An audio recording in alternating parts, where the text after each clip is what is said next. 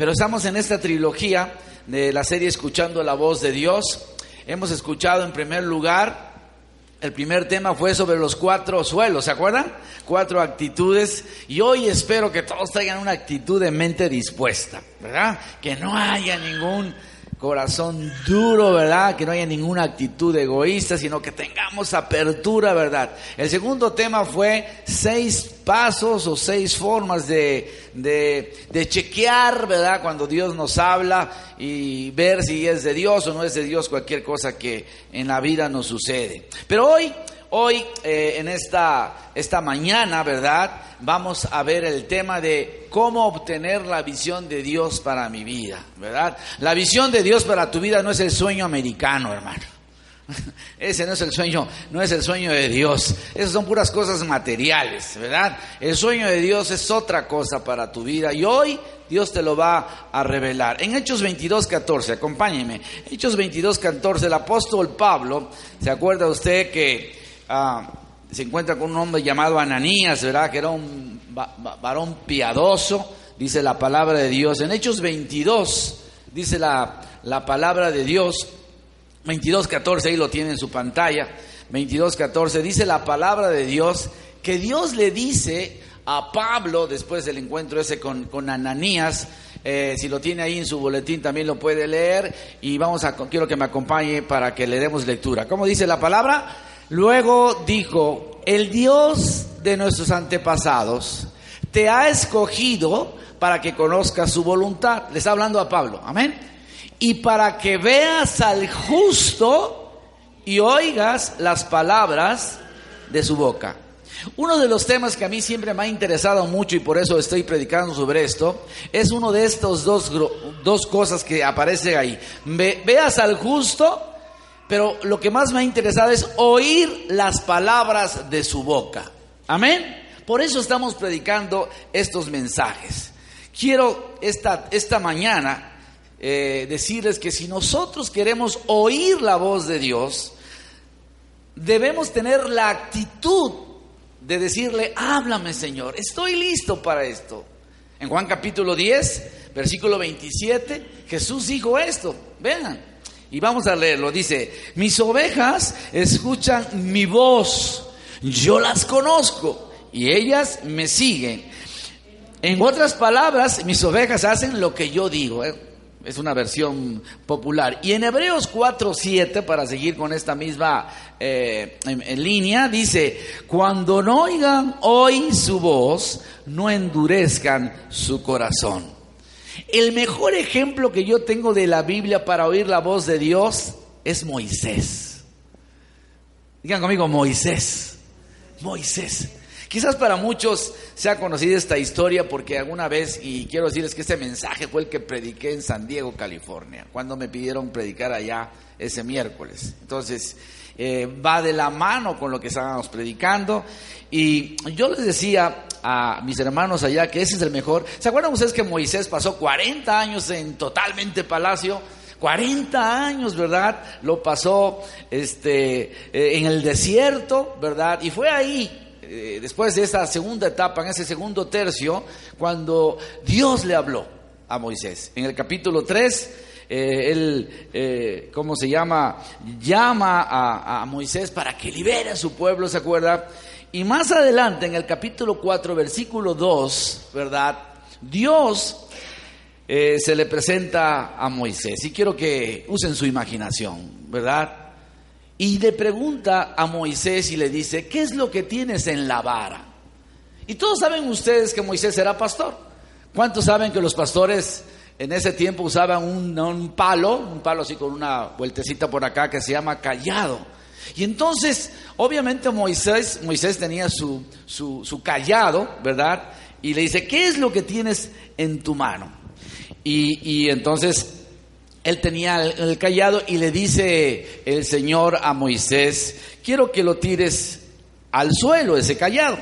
Y entonces, pues el Moisés, que era muy obediente, ¿verdad? agarra el callado y lo tira al suelo.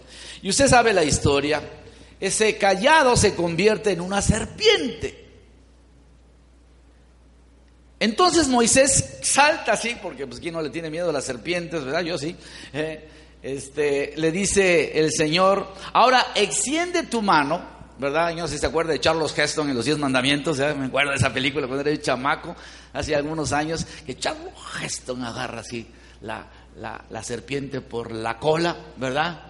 Y esa serpiente se convierte en, en callado, en una vara, en un palo.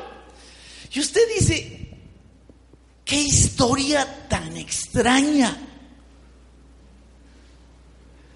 Pues yo quiero decirles que esa vara en la vida de Moisés representaba tres cosas, ¿sí?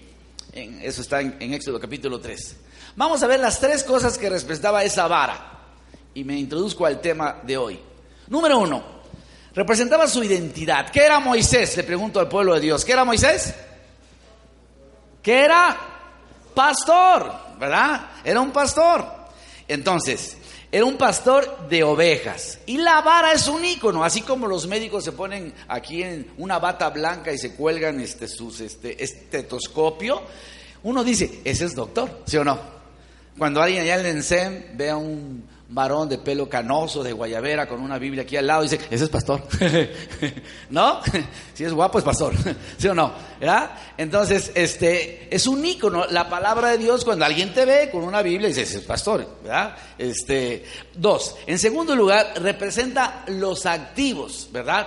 La vara representaba sus activos. En ese tiempo los activos se manejaban, eh, dice la palabra de Dios, determinaba eh, en, base a las ovejas que se tenía en ese tiempo. Yo quiero decirles, ¿verdad?, que Moisés tenía un chorro. Ahora se determina por el banco, por los ahorros, por el coche que tienes, por la casa, quizás ahí un terrenito que tienes. Pero en aquel entonces eran los activos. Y también la vara póngale ahí, número tres, representa su influencia, ¿verdad?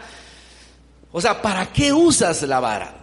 Obviamente él la usaba para dirigir a las ovejas, ¿verdad? Una vara para eso servía. El callado del pastor era para que las ovejas lo siguieran y las llevaran las ovejas de un lugar a otro. Entonces, en el caso nuestro, Norita, ¿verdad? Esa vara, quiero que les diga, ahora vamos a, vamos a la aplicación. En el caso nuestro, esa vara determina lo que somos, lo que tenemos y nuestro lugar de influencia. Digan conmigo, lo que somos, lo que tenemos y nuestro lugar de influencia. Y yo veo que Pablo esto lo conocía perfectamente, porque en Romanos capítulo 1, versículo 1, Pablo dice, el siervo de Dios, yo Pablo, esclavo de Cristo Jesús y elegido por Dios para ser qué? Apóstol. Fíjense, Pablo tenía muy clara su identidad. Yo tengo muy clara mi identidad. En 2 Corintios, el mismo Pablo dice, nosotros no nos captaremos de cosas hechas fuera de nuestro campo de, de, autoridad, o sea, de influencia. Él sabía cuál era su zona de influencia. Un pastor sabe dónde es su zona de influencia los lugares donde él ministraba, etcétera, etcétera, etcétera. Hermanos, y cuando yo hablo de identidad, no me refiero a nuestra identidad como hijos de Dios, escúcheme, sino lo que somos en la vida. Yo soy esposo, soy papá, soy maestro, soy ciudadano, ¿verdad?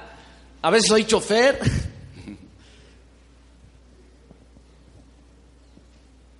¿Sabe usted quién es? ¿Se acuerda de ese comercial y tú quién eres? ¿Quién es usted? Pero lo segundo que tiene que ver es con lo que tenemos. ¿Qué es lo que tienes? ¿Sabe usted qué tiene? ¿Conoce cuáles son sus dones? ¿Cuáles son sus posesiones? ¿Cuáles son sus activos? ¿Cuáles son... ¿Qué es lo que tienes? Algunos dirán, a ver, este pastor, eso eh, no es necesario, no importa saberlo, ¿verdad? Pero yo quiero decirte algo, hermano. En Proverbios, ¿verdad? En Proverbios, ¿sí? Capítulo 27, versículo 23, dice la palabra de Dios, escuche esto, mantente al tanto del estado de tus rebaños y entrégate de lleno al cuidado de tus ganados. ¿Qué dice el final? Porque las riquezas no duran para siempre. Dile que está a tu lado, el que guarda siempre tiene. Y el que tenga un amor, ya salió la canción, ¿verdad? Ay, hermano, Dios tiene sentido del humor, por favor, ¿verdad? Cuando uno guarda, ¿verdad? Cuando uno guarda, cuando uno ahorra, cuando uno este, cuida las cosas, yo he tenido que sobrevivir ahorita, ¿verdad? Por la escasez que hemos tenido de trabajo con, los ahorros, ¿verdad? Entonces, pero Dios es bueno. Para eso Dios te dio ese, eh, eso que tenías ahí este, guardadito quizás en un coche, ¿verdad? Entonces, la tercera pregunta es, ¿qué estás haciendo? ¿O qué está haciendo usted, porque merece todo mi respeto, con lo que Dios le ha dado? ¿Qué estás haciendo con eso que Dios te ha dado?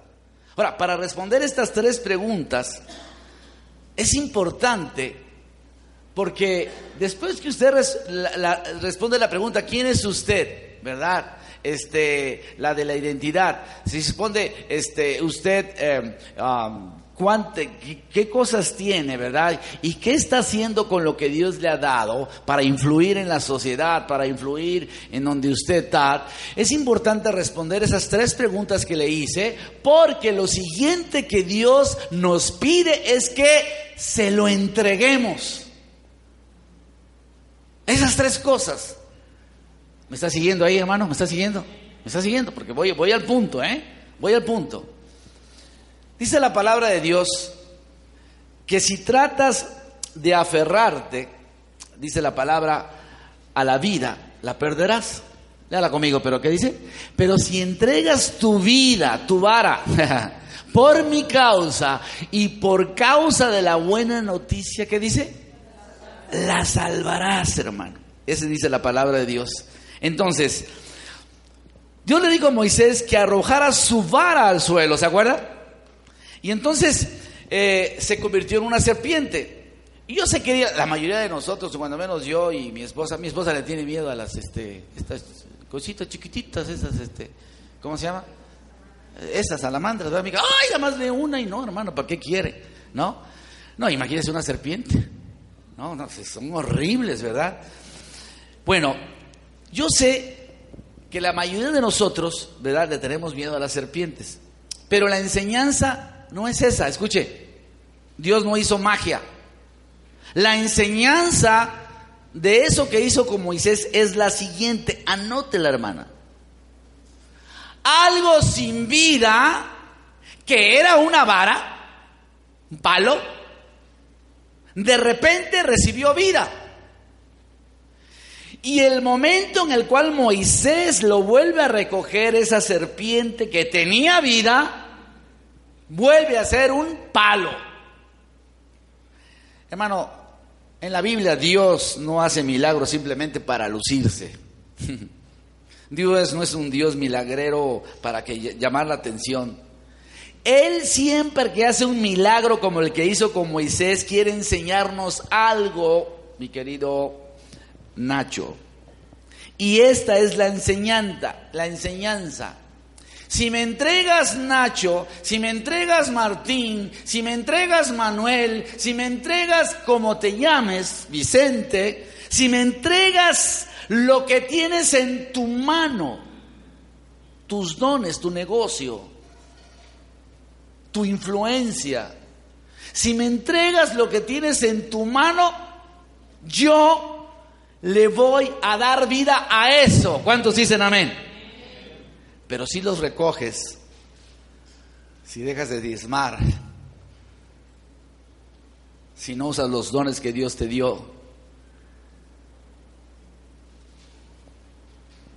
eso que tenía vida, esa bendición que te di, te la voy a quitar. Esa es la enseñanza el día de hoy la voy a convertir en palo. Un palo no tiene vida. Pues a partir de ese momento, hermano, muchos de aquí no lo saben, pero ya no se nunca más se llamó la vara de Moisés. A partir de ese momento, Carlita, Debbie, se le llamó la vara de Dios a esa vara. Y esa vara fue la que Moisés tocó el mar. Con esa vara tocó la roca y dio agua. Con esa vara tuvo muchas bendiciones. ¿Cuántos dicen amén? eso es lo que hace Dios con nuestras vidas. ¿Cuántos me están entendiendo? ¿Verdad? Entonces, La palabra de Dios, eh, ¿cómo se llama? Es muy clara. Dios, hermano, eh, quiere hacer con, con nosotros lo mismo que hizo con Moisés. ¿Cuántos dicen amén? Dios quiere que le entreguemos. ¿Qué, pastor? ¿Qué le tenemos que entregar? Pues tu identidad, tu influencia, tus dones, tus activos. Y es Dios el que le va a dar vida a eso. Por eso dice, si tratas de aferrarte a la vida, la perderás. Si tratas de aferrarte a eso material que tienes, pero si entregas tu vida, tus dones, tu negocio por mi causa, yo te voy a bendecir. Dale un aplauso al Señor, hermano, porque esto, dice Dios, te lo voy a entregar multiplicado. Mire lo que dice esto. Y léalo, léalo. Les aseguro que todo el que haya dejado casa, o hermanos, o hermanas, o madre, o padre, o hijos, o bienes por mi causa, ¿qué dice? Y por la buena noticia, o sea, por el Evangelio, ¿qué va a recibir? Diga conmigo, cien veces más. Hermano, ¿Estamos nosotros dispuestos, es pregunta para todo el auditorio, a entregarle a Dios todo lo que Él nos ha confiado? Vuelvo a repetir la pregunta. ¿Estamos nosotros dispuestos a entregarle a Dios todo lo que Él nos ha confiado? Y si vamos a orar y si queremos oír su voz, estamos dispuestos, antes de que Él nos diga cualquier cosa, a entregarle a Dios lo que Él nos está pidiendo. Porque eso fue lo que hizo Moisés. Y por eso Moisés fue tan bendecido. Porque, hermano, es lo primero que tenemos que hacer si queremos que Él nos hable. ¿Cuántos quieren que Dios le hable? ¿Cuántos quieres que Dios le hable? Amén. ¿No es lo que le pide Dios? Háblame. Entonces, teniendo esta historia presente, quiero hablar de seis cosas, digan conmigo seis cosas, que son necesarias para escuchar la voz del Dios. Ahora sí voy a empezar la prédica. Todo lo demás fue introducción. Yo no sé cuántos de ustedes sabían que Dios está presente en las cosas pequeñas. El día de ayer, el viernes en la noche, había cancelado mi taller. No tenía nadie inscrito. Después que lo cancelé, recibo una llamada como a las siete y media de un señor que quería ir con su hijo. y había hablado al hotel para cancelar. Digo, bueno, mire, yo creo que eso viene de Dios, porque yo estaba orando que Dios me diera a alguien. Y ¿Está bien? señor llamado Carlos, con su hijo pequeñito que va a entrar a la prepa, a la facultad de Derecho y él quiere enseñarle y bla, bla, bla. Y dije, no quiero romperle el sueño a un muchacho, voy a ganar muy poquito, casi pagar el salón y los gastos, pero bueno, no importa, voy. Y dos personas dijeron que iban a ir, a menos hora no llegaron. Eh, pero llegó una tercera persona que me dijo que me, sigue, que es de Chicontepec y que me conoció en el Cobaep pero ella se anuncia como Cobaep de allá y yo nunca supe su nombre y llegó. Entonces fueron tres personas, ¿verdad? Y dije, gloria al Señor. Bueno, y, mi esposa, ¿cómo te fue? Bien, llegaron tres, pero Dios es bueno, Dios bendice. Eso no lo sabe mi esposa, pero anoche estaba yo estudiando esto, este tema, y ese señor Carlos me habla y me dice, oiga, señor Vicente, estoy aquí con unos amigos. Son 10 personas que quieren tomar su curso conmigo y con, con yo y con mi hijo. Gloria al Señor. sí, sí, sí, sí, ve para dónde voy, hermano. Sí. O sea, yo no quería, yo, ya lo había cancelado, pues. Pero Dios me dijo, no, tienes que abrirlo. Ten fe. En lo, en lo poquito se ve lo mucho. Y entonces dice, ya me pasó a la persona y me dice, el lunes le decimos. Claro, les bajé la tarifa, obviamente. les, di, tarifa de, grupo, ¿no? ¿Verdad? Entonces, Dios es así, hermano. Cuando usted le pide algo a Dios, y, ese, porque Carlita me ayudó con una campaña en Facebook y nadie se me inscribió por ahí, por ese medio, no quiero decir que, que no funciona. Simplemente a ella le funciona, a ella le funciona porque cobra 300, 400, 500 mil pesos, pero eso vale cuatro veces más. Entonces el mercado que llega, esa gente que me ve, ve el curso, ve que está padre, pero cuando digo el precio, ah, ¿no? Entonces, eh, pero fíjese cómo Dios, Dios está en todo. Di conmigo, Dios está en los pequeños detalles.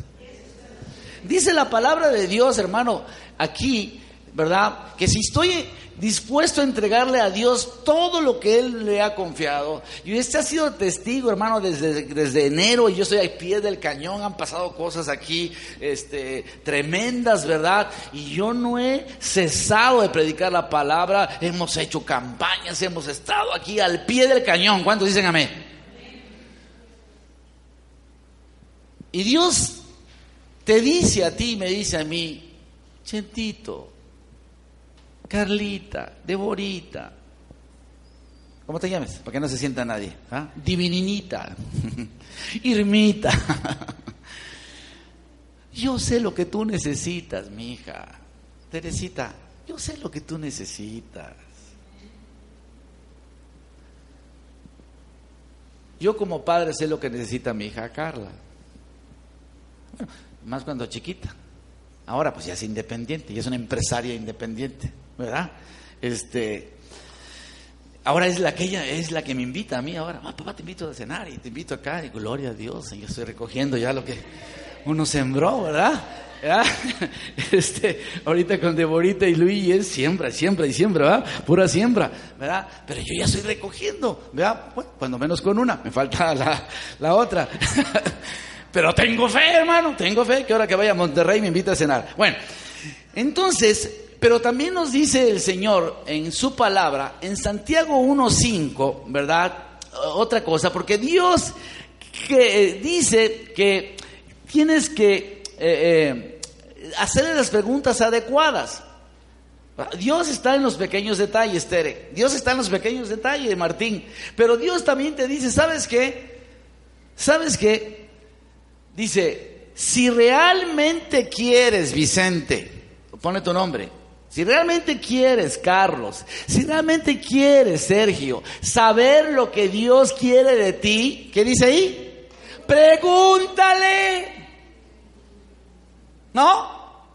Pregúntale. ¿Y qué dice? Y Él con mucho gusto te lo dirá. Diga conmigo, no recibo porque no pido. ¿Sí? Por eso no recibes. Porque si tú le pides en oración, Señor, mándame gente a mi curso, llegan dos, no importa, pero llegaron. ¿Sí me explicó? ¿Sí me explicó? Dios responde las oraciones del justo. Me encanta ese versículo, hermano. Me encanta, ¿verdad? Este, eh, porque esta traducción de la Biblia, viviente en inglés dice, si realmente que pregúntale a Dios, pero entonces no nada más se trata de pedirle por pedirle, hermano, no se trata de eso, Señor, porque mucha gente así ora, ¿no? Te pido por mi mamá, te pido por mi hermanito, te pido por mi abuelita, te pido por el perrito, te pido por mi nación, te pido, y entonces Dios te dice, ¿me pides qué? ¿Qué me pides? A veces oramos así. Te pido por esto, por esto. Pero ¿qué me pides? Señor, te pido, ¿qué tengo que hacer con estos hijos? Te pido que me digas qué hago con este negocio. Te pido qué hago con esta casa que quiero comprar. Si compro no esta carcacha que me están ofreciendo. Si compro, sí me explico. ¿Alguien va a comprar una carcacha? Porque, ¿sí? O sea, porque a veces, hermano, no es la voluntad de Dios que tú hagas eso. Pero tienes que preguntarle a Dios. Te pido si tú quieres que me vaya de vacaciones. Ah, ¿verdad? Te pido si me caso con este muchacho. Angélica, ten cuidado. Angie. Celeste. No sé si tenga novio celeste, no sé, ¿verdad? Pero más, nada más lo digo así por decir, ¿verdad? Carlita. Como dijo Marcos Witt, bueno, pues. Los que tenemos hijas, ¿verdad? Tenemos la bendición de tener yernos, ¿verdad? Esta palabra es para Charlie también. Señor, es tu voluntad, compro esta casa. ¿Qué debo hacer, Señor? ¿Qué debo hacer con este, eso que tú le quieras preguntar? Di conmigo específicamente.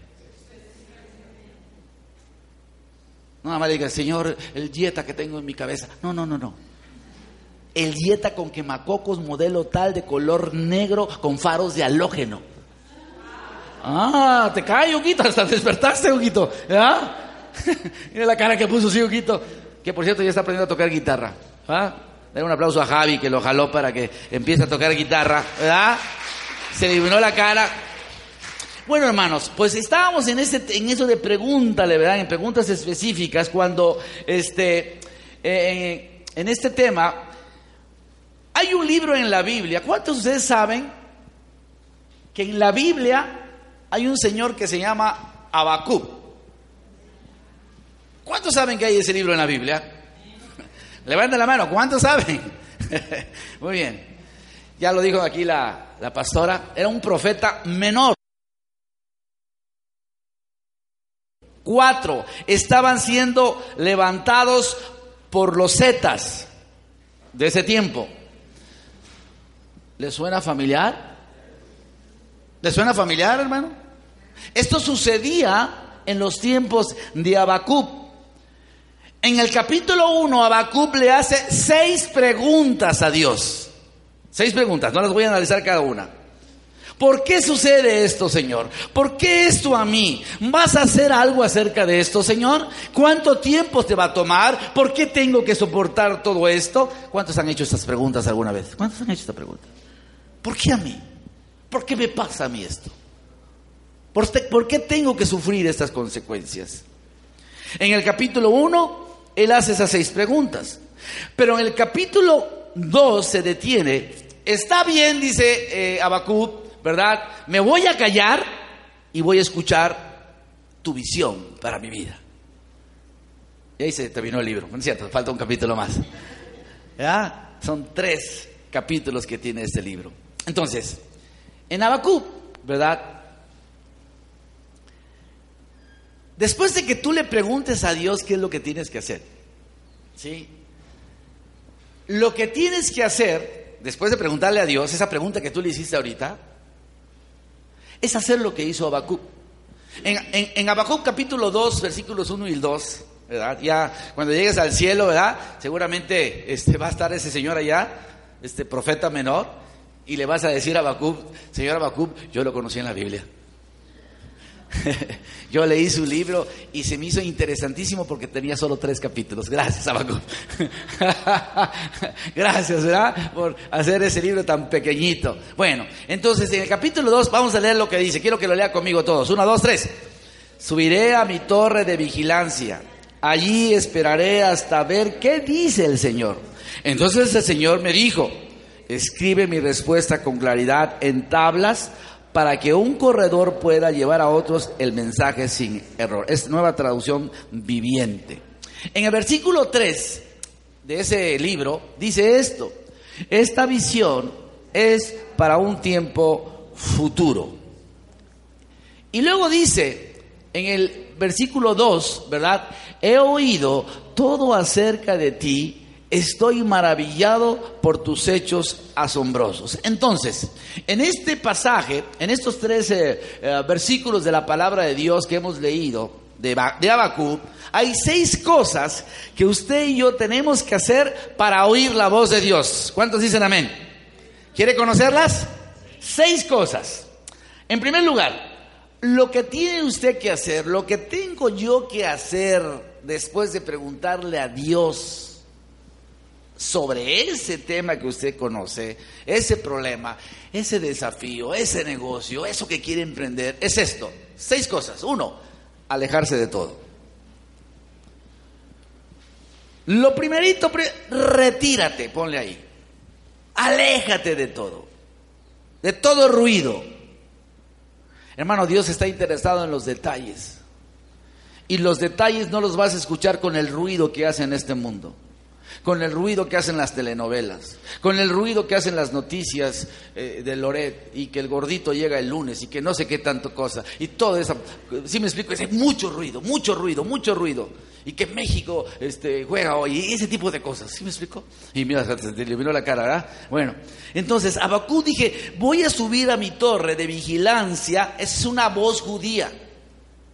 Subir a la torre de vigilancia es una voz judía que significa me voy a separar, me voy a alejar de mi familia, me voy a alejar de mi trabajo, me voy a alejar de las personas, me voy a retirar del ruido, ¿verdad? Me voy a ir a, este, a casitas ahí, a la playa, solo. Sí, si va con niños, pues igual. ¿Cuál ruido, verdad? A solas eliminar toda distracción, no llego a televisión, no voy a, llegar mi, no voy a llevar mi iPhone. Aleluya, Carlita. Hermanos, ¿le ha pasado que a veces se le olvida el teléfono? ¿Cómo se pone?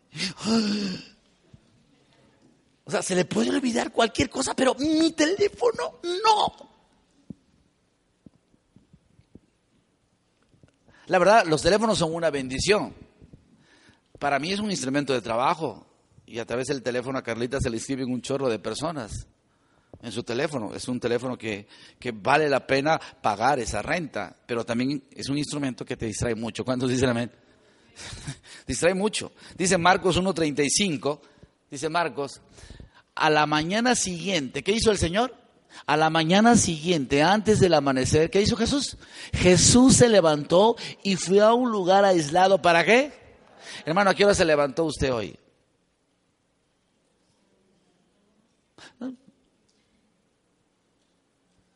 Oró,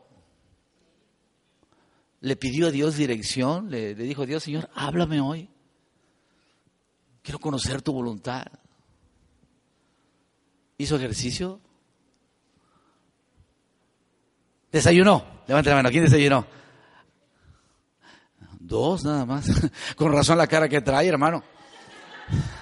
No, no, hermano, aliméntese, aliméntese. Me da barriga llena, corazón. ¿Contento? Mi vieja me quiere mucho, ella siempre, lo primero que hace es bajar y hacerme desayuno. No tengo que decirle nada. Eso es amor. ¿No? Gracias, mija. No le gusta que, la, que le diga cosas, pero pues hay que decirlas, ¿verdad? Dios quiere reunirse conmigo. Digan todos conmigo, Dios quiere reunirse conmigo. Pero muchas veces nosotros no queremos reunirnos con Dios. Antes de que los discípulos se levantaran, antes de desayunar, antes de hacer bicicleta, Jesús se fue qué? A orar, Emiliano, Huguito. Se fue a orar. En Jeremías 23, 22, mire lo que dice la palabra. Dice, si ellos hubieran estado en mi presencia, está hablando de los profetas. En otra traducción dice, en mi secreto. ¿verdad? Si ellos hubieran estado a solas conmigo, dice la palabra, y me hubieran, ¿qué dice? Escuchado, habrían hablado o profetizado mis palabras. Y hasta, hermano, hasta que usted no se sienta cómodo en el silencio, usted no va a oír la voz de Dios. Si usted está con mucho ruido, traduzca ruido como mejor le parezca, ¿verdad? Usted no va a escuchar la voz de Dios. Punto número dos, voy rápido porque ya tengo hambre y usted no ha desayunado. Número dos, esperar. Ay, hermano, hasta una canción se hizo de eso, ¿ah? ¿Cuántas canciones hay de esperar? Abacub dice, y allí esperaré. El afán mata la oración. Dígalo conmigo, el afán mata la oración. Si usted va a orar y está afanado, no sirve para nada su oración. Dice la palabra de Dios en el Salmo 46.10 que está ahí. Dice, lo leemos, quédense quietos y sepan que yo soy Dios. La, versión jarocha dice, siéntese y cállese. ¿No? Y hay otra más dulce que dice, calladito te ves más bonito. ¿Verdad? Siéntese y cállese, escuche lo que le voy a decir. Quédese quieto significa esperar que algo suceda. Lo que muchos de nosotros hacemos es no esperar, estamos afanados, nos adelantamos a la jugada, hacemos cosas que no tenemos que hacer y Dios te dice, te dije que te esperaras. Pero sabe una cosa, hermano,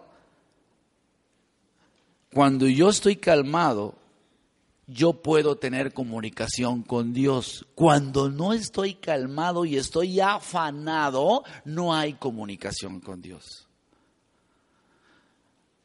Si usted quiere platicar con alguien, con un amigo, con su una amiga, con su esposa, con su esposo, con su hijo, tiene que esperar que sea un tiempo, un tiempo tranquilo. Para hacer negocios, el, mejor momento para reunirse con el que le vas a vender es invítalo a comer. Ay, porque sí. Pues porque es que no, mija. Me ha funcionado a mí.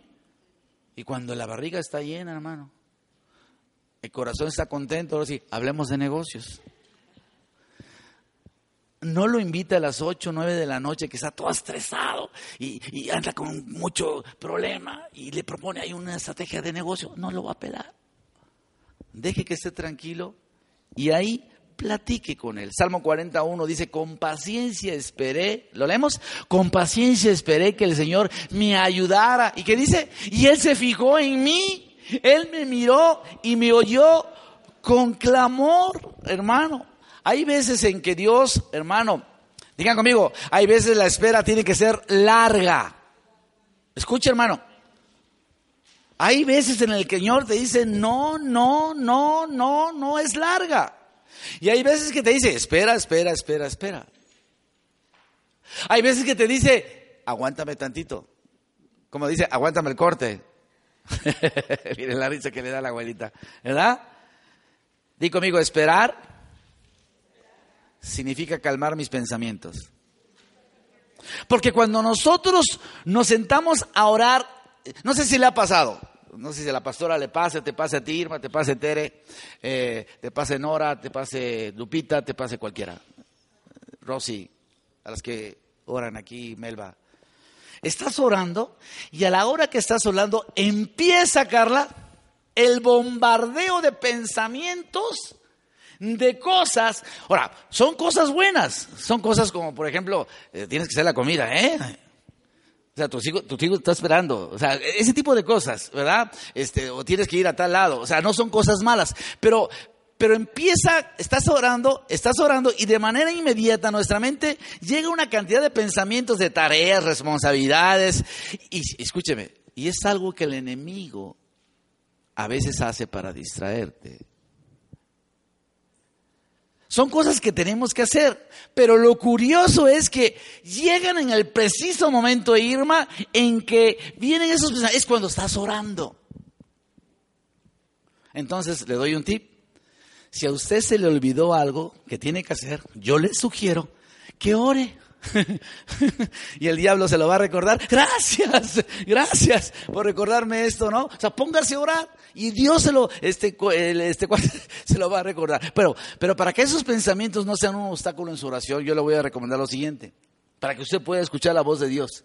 Lo que yo le recomiendo es que escriba esos pensamientos.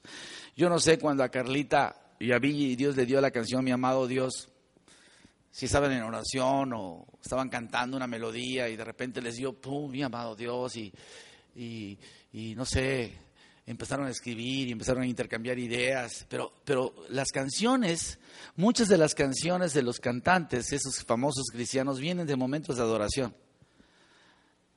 Si las mujeres de renuevo que se reúnen los martes anotaran las cosas que Dios les dice, aquí saldrían las próximas canciones de renuevo para la banda. Porque Dios habla a través de ustedes, cuando están ustedes de rodillas. Entonces, lo siguiente que tenemos que hacer, hermano, bueno, voy antes de la palabra. Lo siguiente que tenemos que hacer cuando esperamos, anótela ahí, eso no es un punto, pero es calmar y silenciar nuestros sentimientos. Póngale ahí, calmar nuestras heridas emocionales. Yo no sé cuántos de ustedes tiene una herida o han tenido heridas emocionales. Pero hay veces que pasan cosas que nos lastiman. ¿Cuántos dicen amén? ¿Verdad que sí? Pasan cosas que nos duelen. Entonces, e, en ese tiempo estamos esperando a sanar nuestras heridas. Y en ese tiempo, ¿verdad, Charlie? Estamos orando y en ese tiempo de quietud, tú le estás diciendo a Dios, Dios, perdona a fulano de tal. O te pido, Señor, perdón por lo que le dije a fulanito de tal. Señor, sana mi corazón. Que esto que sucedió no lastime mi corazón. Yo perdono a esa persona por lo que me hizo, por lo que me dijo. La Biblia nos muestra claramente que la, que la amargura es un bloqueo para la gracia de Dios. Si usted está amargado, amargada, con problemas, de no perdón, va a tener problemas para comunicarse con Dios. Pero si usted le pide perdón a Dios, ¿verdad? Y en ese momento sintoniza una canción de alabanza, clame, me oíste, me viniste a rescatar. Y, esa, esa, canción lo conecta, dice Danilo Montero, ¿verdad? Nuestro espíritu se une al espíritu de Dios en una canción. Lo tercero que tenemos que hacer, después de esperar, es leer la palabra de Dios. Es lo tercero que tenemos que hacer. Fíjense lo que dice Abacub. Abacub, perdón, Abacub dice, en eh, dice en Abacub, dice, ah, esperaré hasta ver qué dice el Señor. Y hay una palabra, eh, no sé si usted ha leído esto en la Biblia, dice, abre mis ojos para que vea las verdades, las verdades maravillosas. Salmo 119, búsquelo. Salmo 119, 18. No lo tengo, no lo tengo en el boletín y lo tengo aquí en PowerPoint, pero, pero Dios me dio esta palabra. Salmo 119, 18, que una hermana se pare rápidamente. El, el, el, capítulo más cortito de la Biblia, el Salmo 119, eh, versículo 18. ¿Qué dice? ¿Qué dice? Digan todos conmigo, Señor, abre mis ojos. Gracias, Angélica. ¿Sí? Abre mis ojos.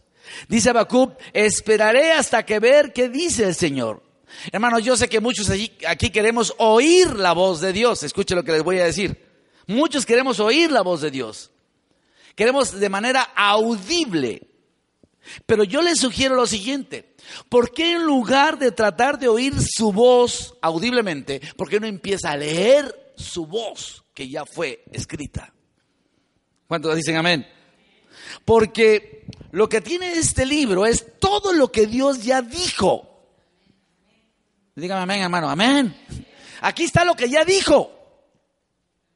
Entonces, en vez de esperar a escuchar audiblemente, ¿por qué no va a la palabra? ¿Por qué no lee la palabra? Hay una hermana que me dijo en el grupo de los martes, ¿verdad? Estoy proponiéndome a leer la Biblia en un año.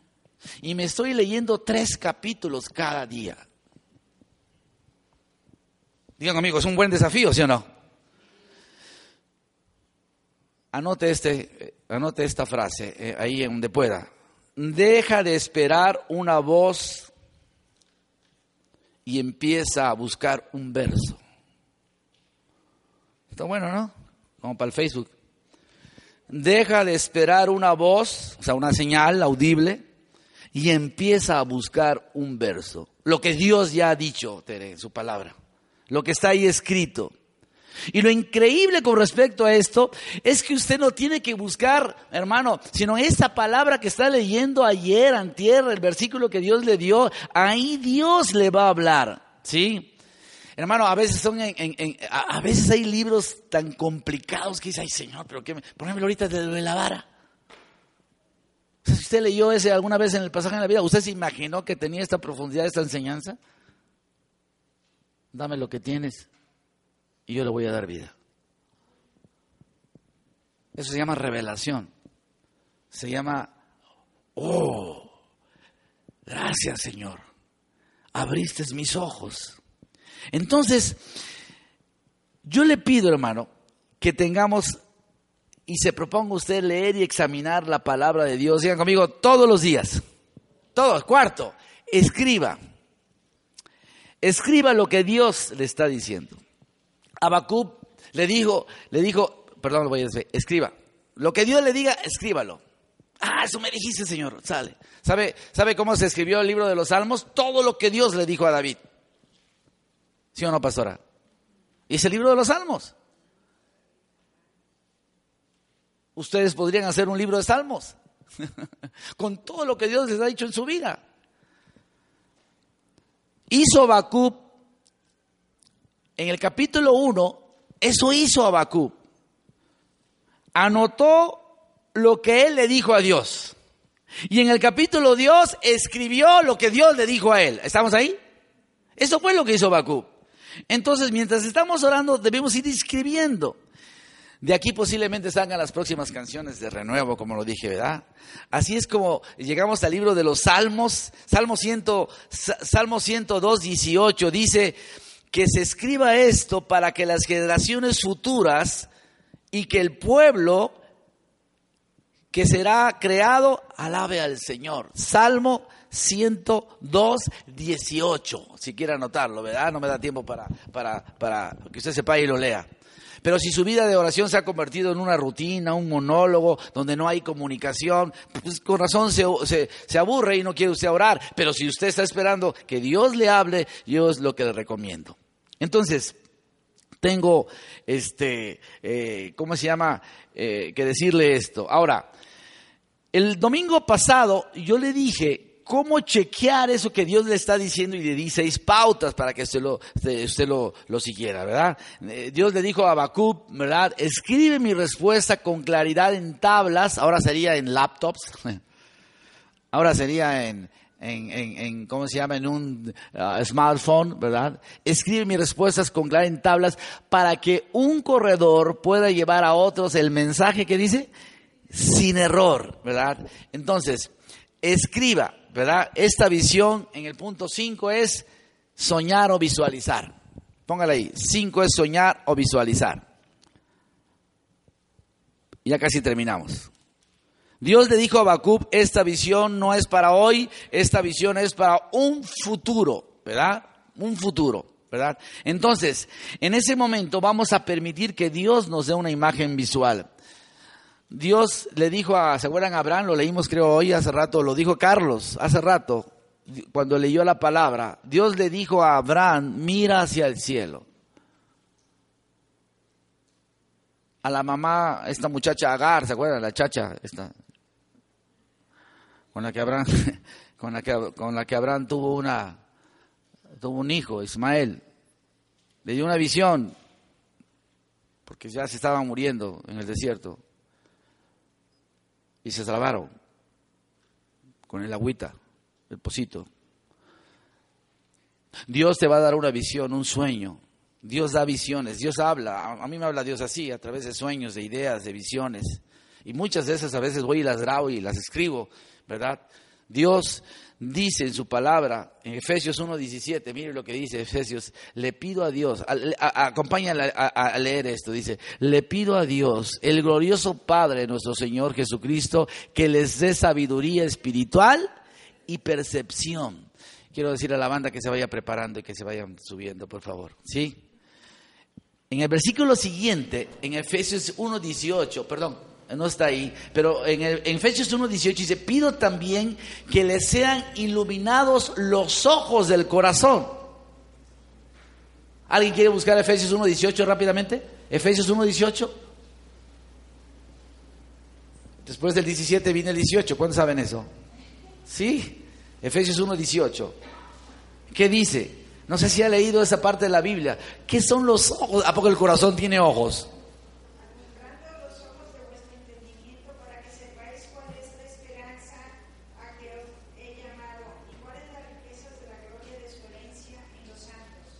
Efesios 1, 18.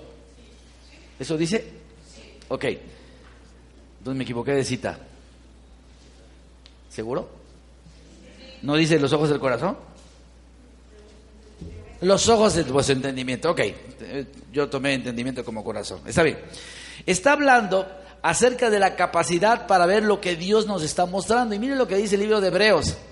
Y ya con eso termino. Dice, el alimento sólido es para los adultos. Digo, amigo, para mí. para los que tienen la capacidad de distinguir, de diferenciar entre lo bueno y lo malo. Y mire lo más importante, dice, ¿qué dice? Que han ejercitado su facultad de percepción espiritual. Digan conmigo, discernimiento. Hermano, la percepción espiritual es algo que se va desarrollando, ¿sí? Es algo que se va ejercitando.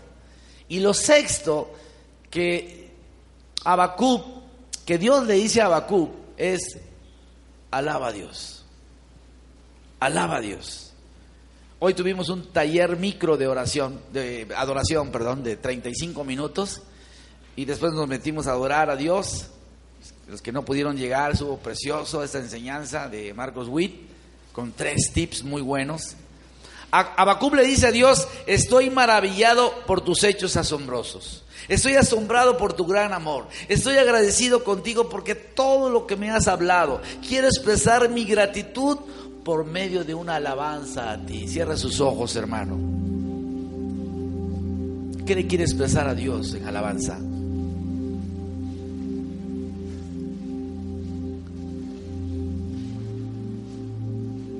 Señor, hoy aprendimos seis cosas. Lo primero que tenemos que hacer es alejarnos de todo. Después esperar en ti. Y mientras esperamos llevamos cautivos nuestros pensamientos. Sanamos nuestras heridas emocionales. Lo tercero, Señor, que nos dices es leer tu palabra. En lugar de oír voces, leamos lo que tú nos dices. Cuarto lugar, nos dices que tenemos que escribir lo que nos has dicho, tener nuestro propio libro de salmos, lo que te he preguntado, lo que me has respondido. Lo quinto, Señor, es permitir que nos es una imagen mental, un sueño, una visión, y concluir el tiempo de oración con alabanza.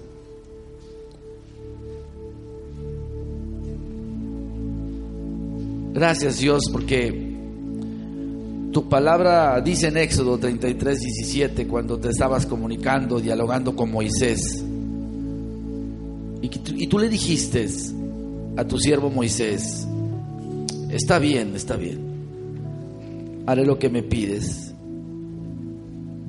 pues cuentas con mi favor y te considero mi amigo. Yo quiero esta mañana que tú le hagas unas preguntas al Señor.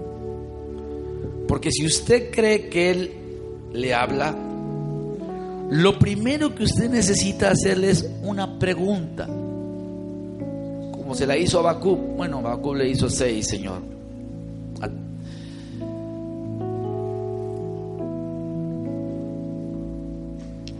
Dígale a Dios su necesidad. Dígale, Señor, yo quiero saber cuál es tu voluntad con respecto a esto. ¿Y qué quieres que yo haga? Háblame, Señor. Y lo siguiente de hacer la pregunta es alejarnos de todo. Señor, gracias por tu palabra.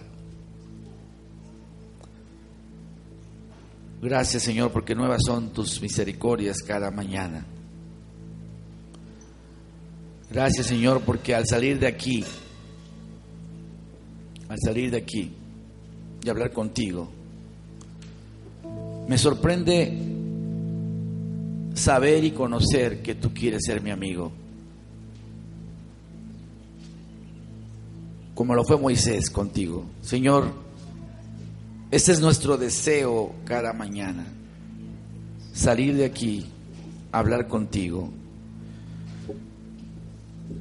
Esperar que algo suceda en nuestras vidas, que nos hables. Tomamos esa decisión. Sabemos que la oración es una conversación contigo, es una relación. Háblanos, Señor, a través de tu palabra. Háblanos a través de todo lo que tú nos has dicho, de las preguntas que te hemos hecho y tus respuestas. Queremos ejercitar el discernimiento espiritual, Señor, practicando estos seis pasos que tú nos das Deseo con toda mi alma obedecerte siempre, Señor. Esperaré en quietud. Abre mis ojos para que vea las verdades maravillosas que hay en tu palabra y poder escribir la visión tuya para mi vida. Oramos en el nombre de Jesús. Amén. Vamos a alabar a nuestro Dios. Póngase de pie, hermano. Vamos a alabar a Dios.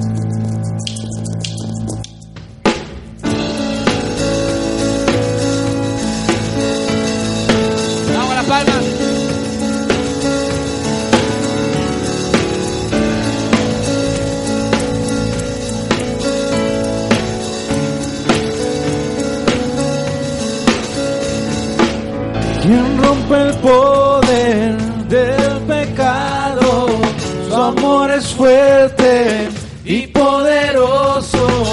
El Rey de gloria, el Rey de majestad.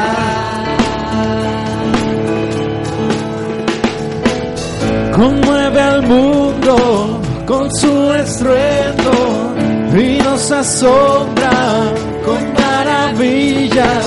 El Rey de gloria, el Rey de majestad. Gracias sublime, perfecto es tu amor. Tomas en mi lugar. Cárgase tu mi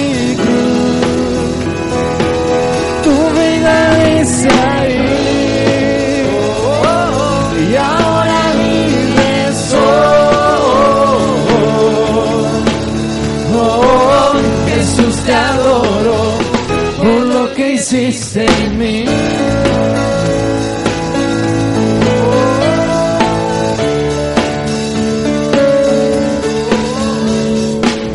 Pusiste en orden todo el caos, nos adoptaste como tus hijos, el Rey de gloria, el Rey de majestad, el que gobierna con ju- justicia y resplandece gloria, el Rey de majestad. Gracias sublime,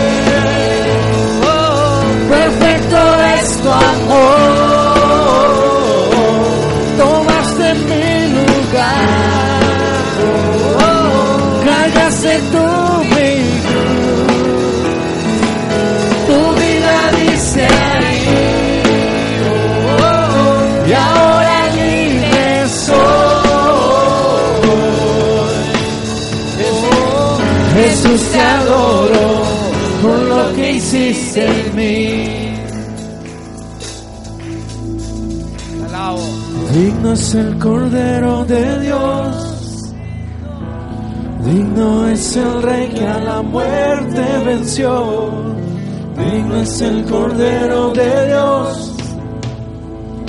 Digno es el Rey que a la muerte venció. Digno es el Cordero de Dios. Digno es el Rey que a la muerte venció. Digno es el Cordero de Dios. Digno, digno, digno. Gracias sublime. Perfecto es tu amor. Tomas en mi lugar. Cárgase tu